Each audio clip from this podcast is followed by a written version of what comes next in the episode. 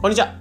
仮想通貨の投資家の斉藤です。このチャンネルでは、聞くだけでわかる仮想通貨ってのコンセプトに、過去に FX やマルチで負債200万円抱えながらも、仮想通貨の投資と発信で利益7桁までいけた僕が、考え方、稼ぎ方、新しいニュース、あと発信の裏側、そういった部分についてシェアしているチャンネルになってます。えー、今日は3月の22日、水曜日ですね。えー、皆さんいかがお過ごしでしょうか？よくめちゃめちゃ暖かいですね。うん。で、なんか都内とかで今僕住んでるんですけど、23度とか20度超えるらしくて、本当に初夏みたいな暑さになるらしいですね。うん、なので、今半袖で長ズボンだったりするんですけど、まあちょっとジャージっぽい感じのもの着てるんですけど、いや、暑くなったりするので、もしかしたら半ズボンの方に移行するかなっていうふうに思いますね。うん、なので本当暖かい日なので過ごしやすいなってところで今日も過ごしていこうかなと思います。で、先に私事ではあったんですけど、昨日ちょっとあの、知人の結婚式で、大学がアメフト部に所属し所属してたんですけど、そちらの後輩が、えー、結婚式あげますというところで招待状いただいて、えー、ありがたいことに招待していただいて、えー、昨日ちょっと結婚式の方参列してきたんですけど、うん。いや、めちゃめちゃ感動しますね。うん。なんか結婚式って、なんだろう、その、身内だけで楽しむものとか結構言われてたりするかなと思うんですけど、うん。本当にシンプルに感動するなってところで、あの、バージンロードを歩く時点から結構涙腺うるうるしてて まあなんでかっていうと、あの、バージンロード歩く前に、その、スクリーンみたいなものが扉の前に落ちてて、で、そこに、映像が投影されるんですけど、なんかバージンロードの意味だったりとか、で、その意味だったり説明するのと一緒に、子供の写真とか、その、新郎新婦、まあ女性側ですね、新郎新婦どっちだろうな そそっちいつもわからないんですけど、え新婦の方ですかね。え新婦の方の、えー、方の、まあ、過去の経歴とか、いろいろ写真とか載せながら話してたんですけど、えー、そちらを見ながら投影されてたりすると、もうダメでしたね。うん。うん、なんか本当に、あの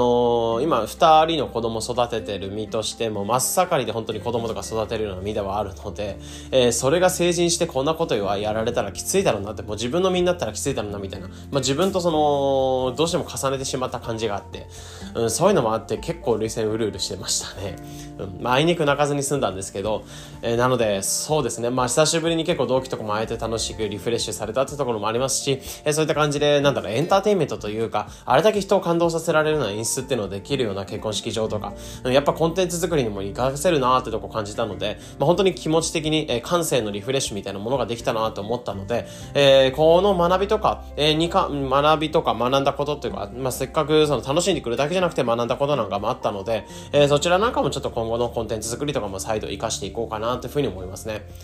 うん。まあ、なので、やっぱりずっと作業とか、この、えフリーランスだったりとか、作業だったり、こ根詰めてきたりすると、うん、まあ、かなりあの、作業時間とか、もう根詰めてたりやったりすると、やっぱああいった、なんだろう、リフレッシュ時間っていうのは少なくなったりすると思うので、まあ、たまに本当にやっぱり感性のリフレッシュというか、もうそういった部分入れていくといいんじゃないかなってすごい感じましたね。うん。まあ、なので僕も今日も リフレッシュされた感じで、暖かい日で過ごしやすい日でもあるので、まあ、今日もコツコツこういった形で、えー、ポッドキャストの方を撮っていこうかなと思います。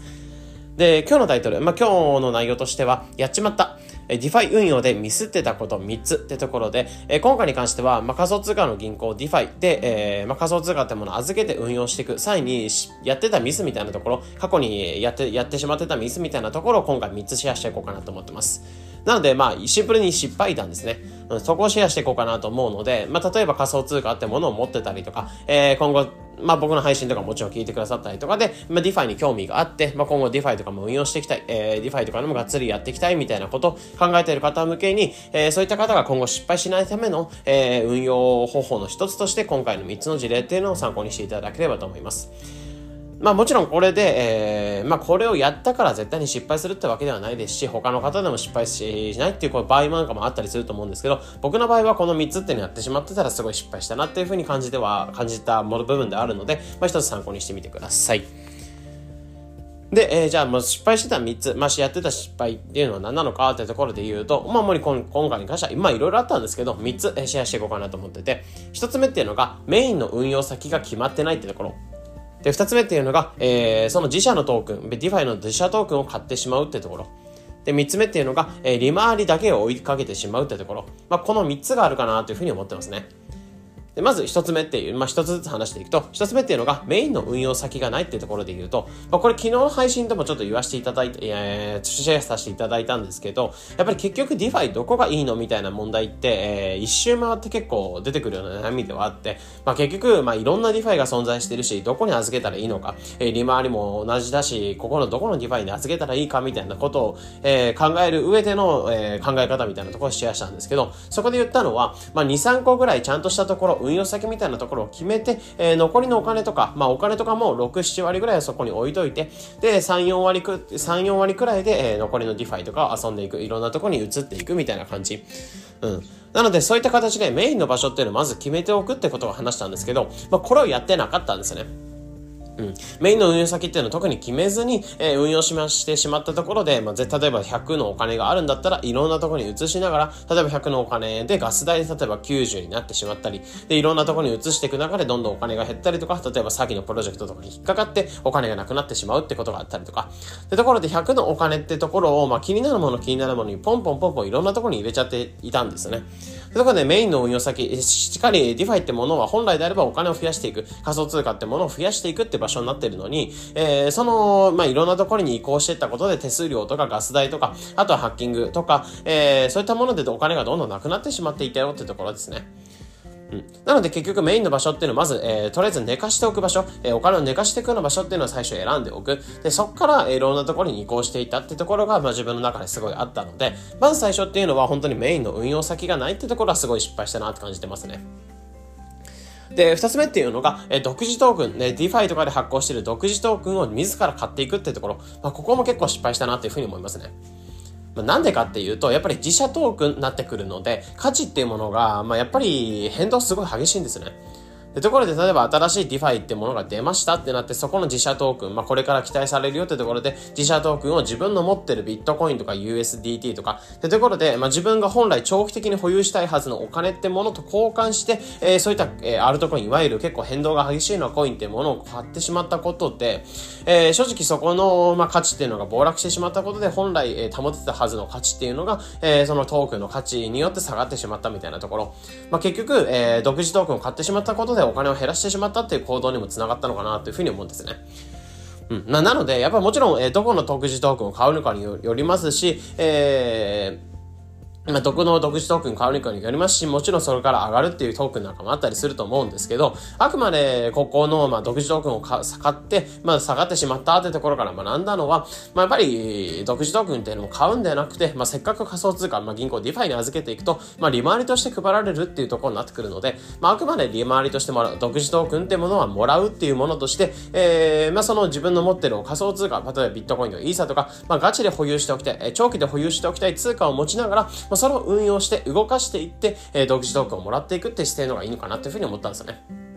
うん。まあ、なので、えー、まあ、例えばメインの、うん、なんだろう、アイスを、例えば、な、なん、なん、なんでもいいんですけど、アイスってものがあったとしたら、アイスを入れておく。アイスってものが、まあ、自分の好きなものじゃないアイスとか、チョコレートのアイスとか、いろいろ混ぜて、えー、まあ、板の上に置いといてっていう感じじゃなくて、え、例えば、まあ、バニラアイスがめっちゃ好きだったら、このバニラアイスってものを、まあ、板の上に置いて、で、そこから垂れる汁とかで美味しいものを感じていくみたいな感じ。うん、ちょっとイメージが合ってるかどうか わかんなかったりするんですけど、えー、そういった感じで、やっぱり、えー、自分の増やしたい通貨ってものがあって、その増やしたい通貨はしっかりともうガチでガチで保有しといて、変なものに交換はしない。で、そのせっかく手にしてる、ゲットしてる、えー、仮想通貨ってものを、まあ、他のところに置いといて、えー、その、まあ、うまい汁っていうものを吸っていくみたいな感じですね。まあ、その利回りとしてあくまでもらっていく。で、いわゆる、あの、利回りでもらってる、まあ、いわゆるタダでもらってるものになるので、えー、そうなってくると、そのトークンの価値が例えば暴落したとしても、リスクとして抑えていけるよってところなんですよね。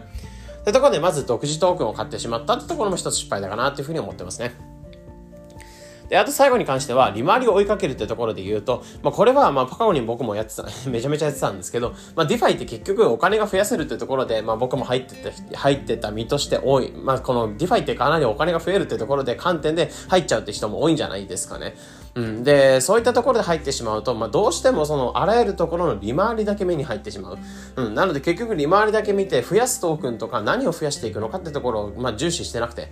うん、例えばさっきあったように、独自トークンってものが、まあ、増えてくってなったとしても、利回り何千パー、何万パーが出たとしても、例えばビットコインを預けました。ビットコインを預けて、利回り何千パー、何万パーで運用できたとしても、その何千パー、何万パーでもらえるトークンってものが、えー、全然価値がめちゃめちゃ下がっちゃうような、まあ、ゴミ、いわゆるゴミとなってしまうようなトークンってものを増やしてる可能性なんかもあるんですね。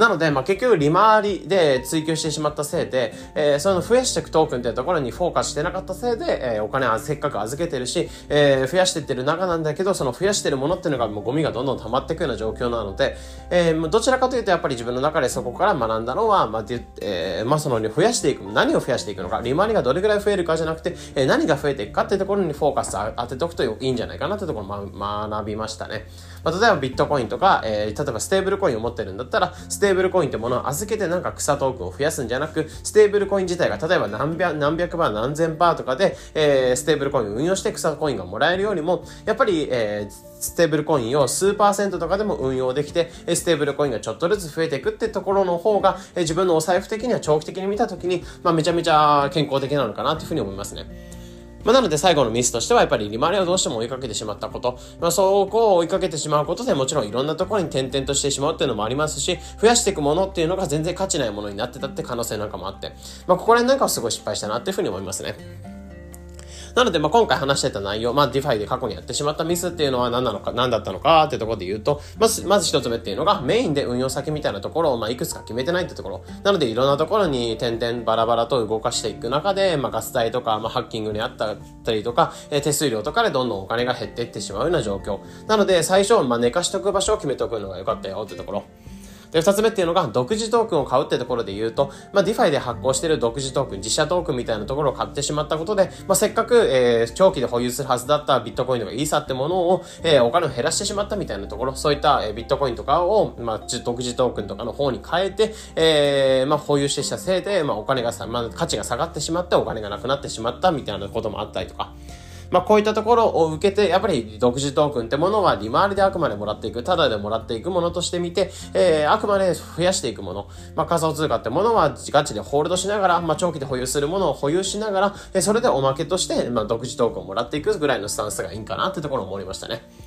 で、最後に利回りを追いかけるってところで言うと、まあ、これいろんなところに点々バラだと動かしてしまうってところもありますし、えー、利回りを追いかけてしまう。まあ、結局何が増えるかってところにフォーカスしてなかったせいで、えー、利回り何千パー何万パーで預けたとしても増えるトークンっていうのは大したことない価値になるっていうところ。なので、むしろそういったところで大したものな、ことないような価値に変わるよりかは、やっぱりちゃんとした実需があるトークンが増やせるような仕組みっていうところを、まあ、フォーカスした方がいいかなってところを感じましたね。まあ、なので、えー、ここから学んだこととしては本当にまずメインを決めて、えー、どこで運用していく、寝かしていく場所を決めていく。プラスアルファとして、えー、実需あるトークンってものをしっかり、えー、揃えていく。まあ、自分のウォレットの中に草コインとかゴミとかを増やしていかないってところ。で、最終的に、えー、長期的な目線で自分のは持っている仮想通貨ってものをどのように運用していくかってところを考えるようになりましたね。なのでまあこういった失敗があった上で今 DeFi 運用ってものを少し自分の中で見直しながらちゃんと適切な運用っていうのができるようになったんですけど、当時としてはやっぱり DeFi イコール利回りが狂ってる場所っていうふうに見てたので、えー、そういった失敗なんかしちゃったんじゃないかなというふうに思いますね。まあ、なので、まあ、DeFi ってものめちゃめちゃ革命的ですし、お金を増やしやすいってものではあると思うんですけど、まあ、こういった観点なんかを入れとく。まあ、お金だけにフォーカスするんじゃなくて、えー、ちゃんと何を増やしてくれるのかってところ、自分のお財布のために長期的にどうなってくれるのかってところを考えていく上で、まあ、一つこういった失敗が参考になれば嬉しいです。えー、このような形で、このチャンネルでは仮想通貨についてできるだけ分かりやすくお伝えしています。日々の情報収集やトレードにお役立てください。というところで、今日の配信これで以上になります。良い一日を。